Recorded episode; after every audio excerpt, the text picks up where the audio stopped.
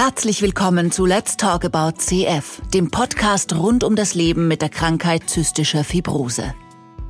Wir wollen das Thema CF aus allen Blickwinkeln betrachten und lassen sowohl Expertinnen und Experten als auch Patienten und Angehörige zu Wort kommen. Wie sieht das Leben mit CF aus?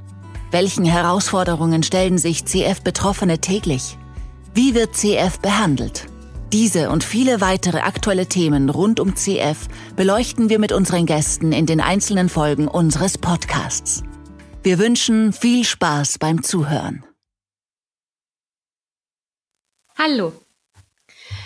Es freut mich, dass du mir zuhörst, wenn es um das Thema Sexualität und Kinderwunsch geht. Ich heiße Martina Tischler und bin als klinische Psychologin mit der Ausbildung Kinder-, Jugend- und Familienpsychologie im klinisch-psychologischen Dienst am Klinikum Wels Christkirchen tätig und an der Abteilung für Kinder- und Jugendheilkunde zugeteilt. An unserer Kinderabteilung werden alle Fragestellungen betreut, welche an einer Akutabteilung anfallen. Das können sein Unfälle, leider auch Todesfälle, aber auch psychische Begleiterkrankungen wie Depressionen, Ängste und natürlich auch psychosomatische Fragestellungen wie Essstörungen und so weiter. Ich bin aber natürlich im Rahmen meiner Tätigkeit auch Mitglied der Kinderschutzgruppe und behandle im Rahmen meiner Arbeit auch chronische Erkrankungen des Kindesalters wie Diabetes, Neurodermitis, Rheuma, Asthma oder ich begleite auch Kinder mit Beeinträchtigung. Seit 2011 ist die Behandlung von CF meine absolute Leidenschaft und glücklicherweise werden meine Patienten erwachsen und sie wechseln an die Lungenabteilung, wo sie nach dem 18. Geburtstag behandelt werden.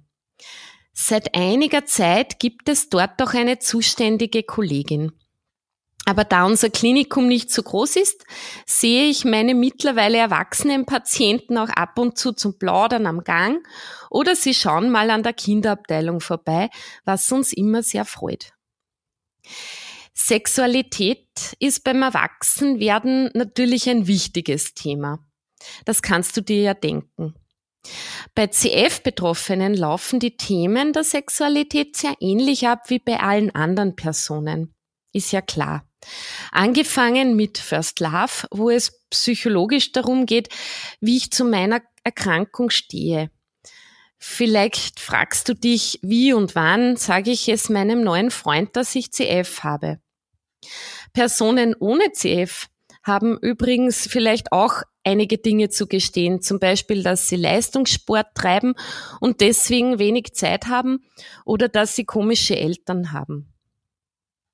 Genau wie bei allen anderen Leuten kommen aber auch dann, wenn man mal einiges erzählt hat über sich, Partnerprobleme vor und gelebte Sexualität gibt es in den verschiedensten individuellen Formen. Bei fortgeschrittener CF kann es aber auch dazu kommen, dass Sexualität nicht mehr so leicht durchführbar ist, zum Beispiel aufgrund der Erschöpfung die eben auch damit einhergeht, wenn man halt mit der Lunge Probleme hat. Bei allen diesen Fragestellungen kann eine psychologische Beratung hilfreich sein. Allgemein gesagt ist erfüllte Sexualität gesund und für die Lebensqualität wichtig. Spezieller jetzt als bei der Normalbevölkerung ist das Thema Familienplanung bei der CF zu behandeln. Früher war es so, dass bei CF eine verminderte Lebenserwartung Thema war. Das hast du sicher schon mal gehört. Es wurde kaum das Erwachsenenalter erreicht. Deswegen war der Kinderwunsch eher hintangestellt. Es gab auch Sorge um den eigenen Gesundheitszustand, weil eben so eine Schwangerschaft belastend für den Körper sein kann. Die Erkrankung könnte ja auch schneller fortschreiten, hat man sich gedacht. Mittlerweile ist die Behandlung von CF eigentlich wirklich eine Erfolgsgeschichte der Medizin. Es gibt in Österreich seit November 1997, also echt schon ziemlich lange her, ein Neugeborenen-Screening, Und dadurch entsteht die Möglichkeit, eben sehr früh eine adäquate Therapie zu beginnen und bei konsequenter Umsetzung dann auch eine sehr gute Krankheitskontrolle zu erreichen in den meisten Fällen. Die Therapien sind aber auch sehr viel umfangreicher geworden, auch individueller und lassen dadurch eine Annäherung an die Lebenserwartung an die Normalbevölkerung zu. Und somit kann man sich auch mit den normalen Themen des Lebens beschäftigen, wie zum Beispiel Berufswahl oder eben auch den Kinderwunsch. Wenn man sich nun mit dem Thema CF und Kinderwunsch befasst, ist das Thema Vererbung recht wichtig. Es handelt sich bei der CF um eine autosomal rezessiv vererbte Erkrankung. Das heißt eine Erkrankung, die eine Veränderung am Erbgut als Grundlage hat. Und im Falle von CF ist es das siebte Chromosom, das betroffen ist.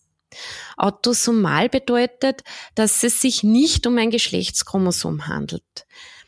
Äh, vielleicht hast du das schon mal gehört, dass die Geschlechtschromosomen X oder Y heißen. Bei Frauen äh, sind eben zwei X-Chromosomen in den Körperzellen vorhanden und bei Männern ein X und ein Y-Chromosom. Die autosomalen Chromosomen sind in zweifacher Ausführung in den Körperzellen vorhanden. In jeder Körperzelle gibt es 42 Chromosomen, einschließlich der Geschlechtschromosomen. Das heißt, ein Mensch bekommt die eine Hälfte seiner Chromosomen vom Vater, das sind 21, wenn man richtig gerechnet hat, und die andere Hälfte von der Mutter. Rezessiv heißt jetzt wiederum, dass eine Erkrankung sich nicht durchsetzt. Also, dass man nicht erkrankt, wenn man nicht von beiden Elternteilen eine CF-Gensequenz vererbt bekommen hat. Somit haben Eltern, die beide Träger des Gens, aber nicht CF-Betroffene sind, eine 25-prozentige Wahrscheinlichkeit, dass ihr Kind CF hat. Im Falle eines CF-Betroffenen kommt es ganz darauf an, ob der Partner auch eine CF-Gensequenz trägt. Dieser Umstand, dass man selbst das Gen weitergeben könnte, ist mit Themen wie Schuld und Angst verbunden. Mit Schuldgefühlen kannst du dir vorstellen, deswegen, weil vermeintlich ja ich selbst dann der Träger des Gens bin und somit schuld wäre, wenn mein Kind CF hat. Und das bitte unter Anführungsstrichel zu sehen. Angst ist natürlich auch vorhanden, weil es ja eine Wahrscheinlichkeit gibt, dass mein Kind dann lebenslange Therapie braucht und das wünscht sich kein Elternteil für sein Kind. Die Entscheidung, die die Eltern in diesem Fall fällen, hat Auswirkungen auf ihr Kind und wird mit vielerlei ethischen Fragestellungen einhergehen. Man kann sich ja auch fragen, ob denn wirklich jeder Mensch absolut gleich sein soll, ob es nicht auch eine gewisse Vielfalt geben darf. Du siehst, das ist ein Spannungsfeld, welches nur individuell entschieden werden kann und natürlich auch soll. Auf dem Weg zu einer guten, informierten Entscheidung sind wir CF-Teams wirklich gerne für dich da.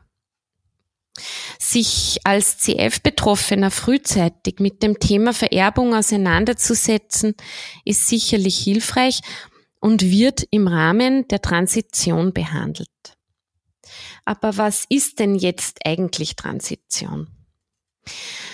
Transition ist der Übergang von der Kinderabteilung in die Erwachsenenabteilung und nicht zu verwechseln mit dem Begriff Transfer, der ein kurzer Teil von dieser Transition ist. Transition bedeutet, dass mit Beginn der Pubertät die Fragestellungen, die später den Erwachsenenbereich betreffen, bereits vorbereitet werden. Es stellen sich ja in der Pubertät, wie du weißt, sowieso Weichen für das Erwachsenendasein, wie zum Beispiel, welchen Beruf ich ergreifen möchte, wie ich Partnerschaft gestalten möchte, welche sexuelle Orientierung ich habe, ganz allgemein, wie ich mein Erwachsenenleben verbringen möchte. Transition startet im Normalfall mit dem Beginn der Pubertät und ist ein längerer Übergang, der eben gestaltet werden soll und auch begleitet gehört. Transfer ist, wie gesagt, der kurze Prozess, wo die Erwachsenenabteilung den Patienten übernimmt. Das kann zum Beispiel in einem Tag schon sein. Transition bedeutet, Jugendliche auf die Selbstständigkeit hinsichtlich der Übernahme der Verantwortung für die CF vorzubereiten. Das kann auch schon so geschehen, dass zum Beispiel vorbereitend im Säuglings- und Kleinkindalter hauptsächlich die Gespräche natürlich mit den Eltern geführt werden, aber sehr wohl ein Beziehungsaufbau mit den Kindern stattfindet, in dem das kleine Kind das Team kennenlernt, aber das Team auch das Kind. Im Schulalter wird dann mit den Kindern gesprochen und wenn das Kind nicht allzu schüchtern ist, auch gerne mal ohne Eltern. Dieser Übergang, also die Verantwortungsübernahme soll fließend sein und im besten Fall individuell geplant werden. Spätestens jedoch mit dem Beginn der Pubertät starten. Eine optimal gelungene Transition bedeutet, dass der junge Erwachsene sich mit seiner Krankheit auskennt, informiert ist und die Therapie sowie deren Organisation zunehmend selbst übernimmt.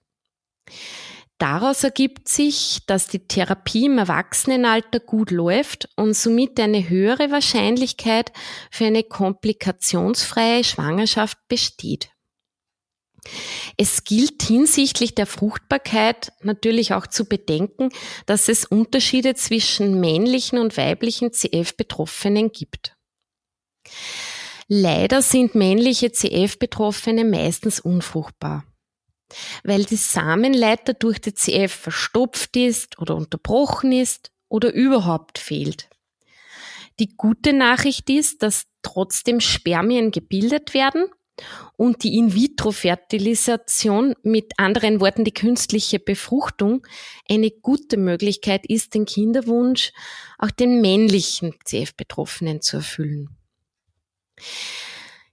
Die weiblichen CF-Betroffenen sind grundsätzlich fruchtbar. Der zähflüssige Schleim, der bekanntermaßen bei CF auch in anderen Organsystemen vorkommt, bildet einen Schleimpfropf am Gebärmutterhals und behindert aber dadurch so wie eine Barriere die Befruchtung. Andererseits ist der Menstruationszyklus bei Frauen, die von CF betroffen sind, aufgrund der verminderten Fettverwertung und der Ernährungslage manchmal verändert.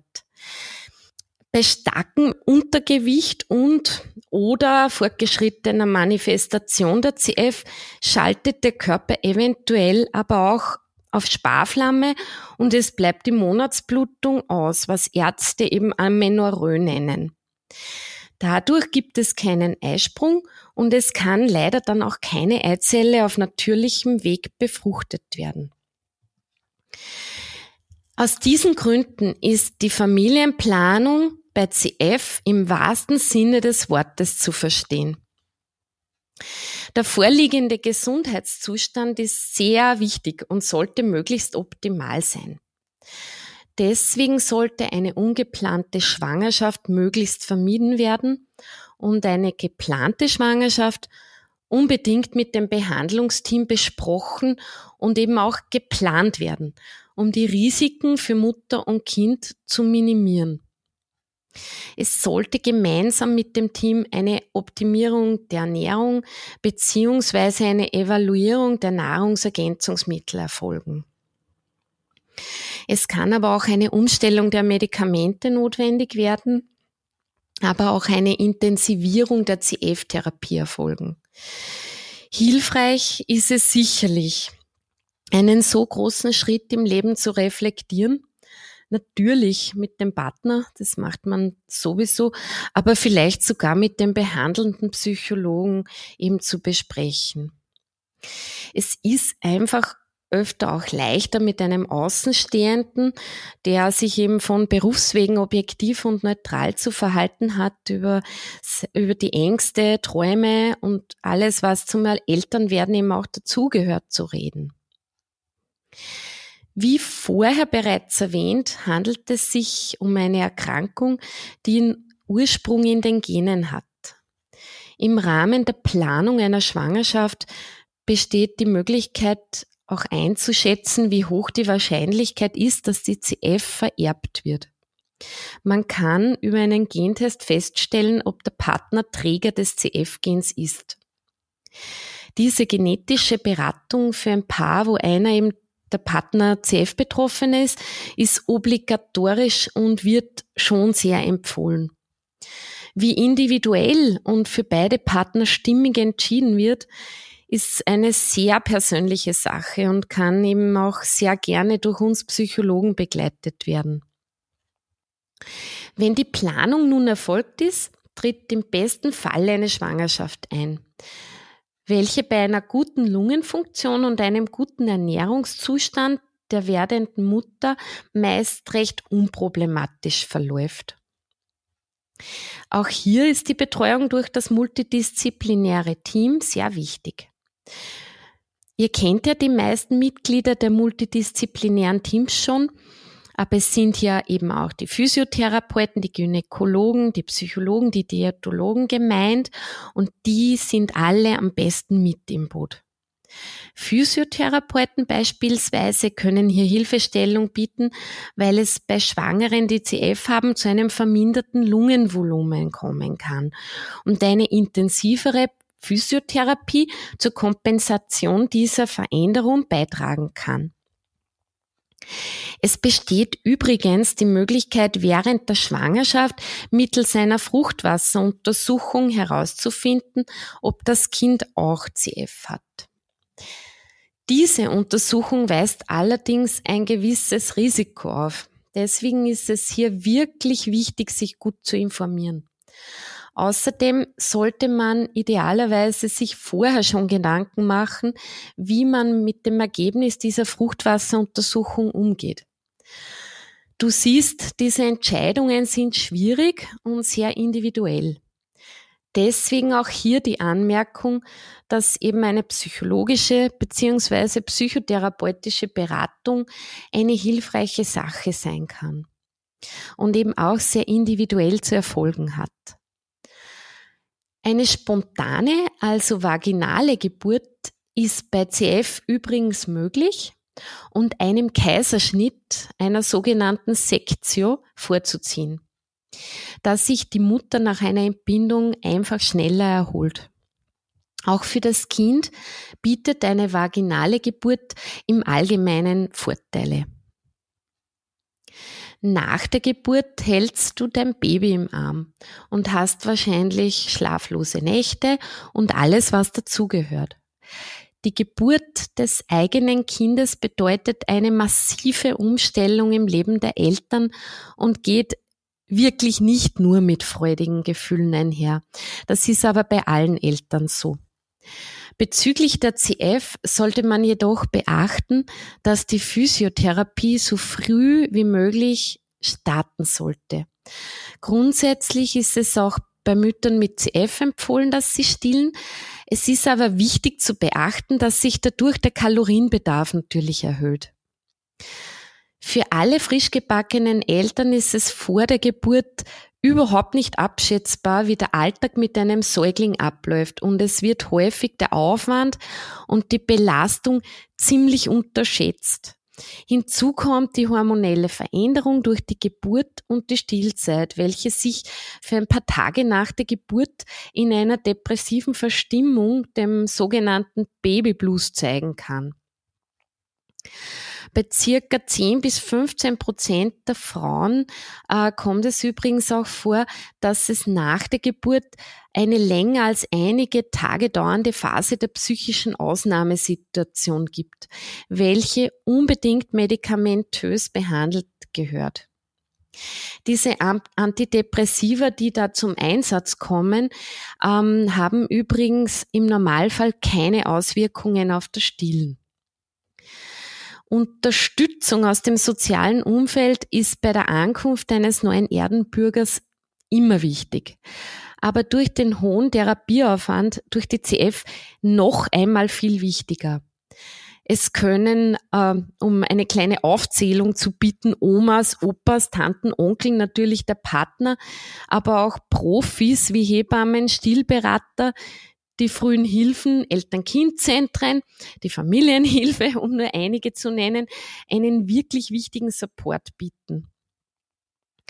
Auch die psychosozialen Berufsgruppen der CF-Teams wie die Sozialarbeiter, aber natürlich auch die Psychologen sind in diesem Fall wichtige Ansprechpartner.